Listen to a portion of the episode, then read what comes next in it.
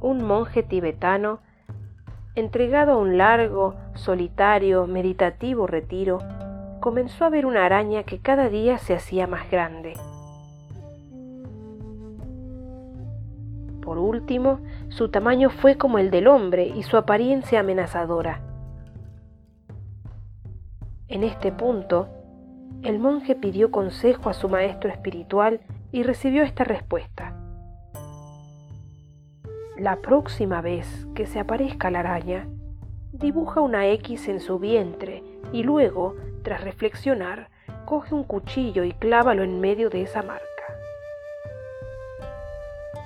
Al día siguiente, el monje vio la araña, dibujó la X y luego meditó. Pero en el preciso instante en que se disponía a clavar el cuchillo, miró hacia abajo y con asombro vio la marca dibujada sobre su propio ombligo.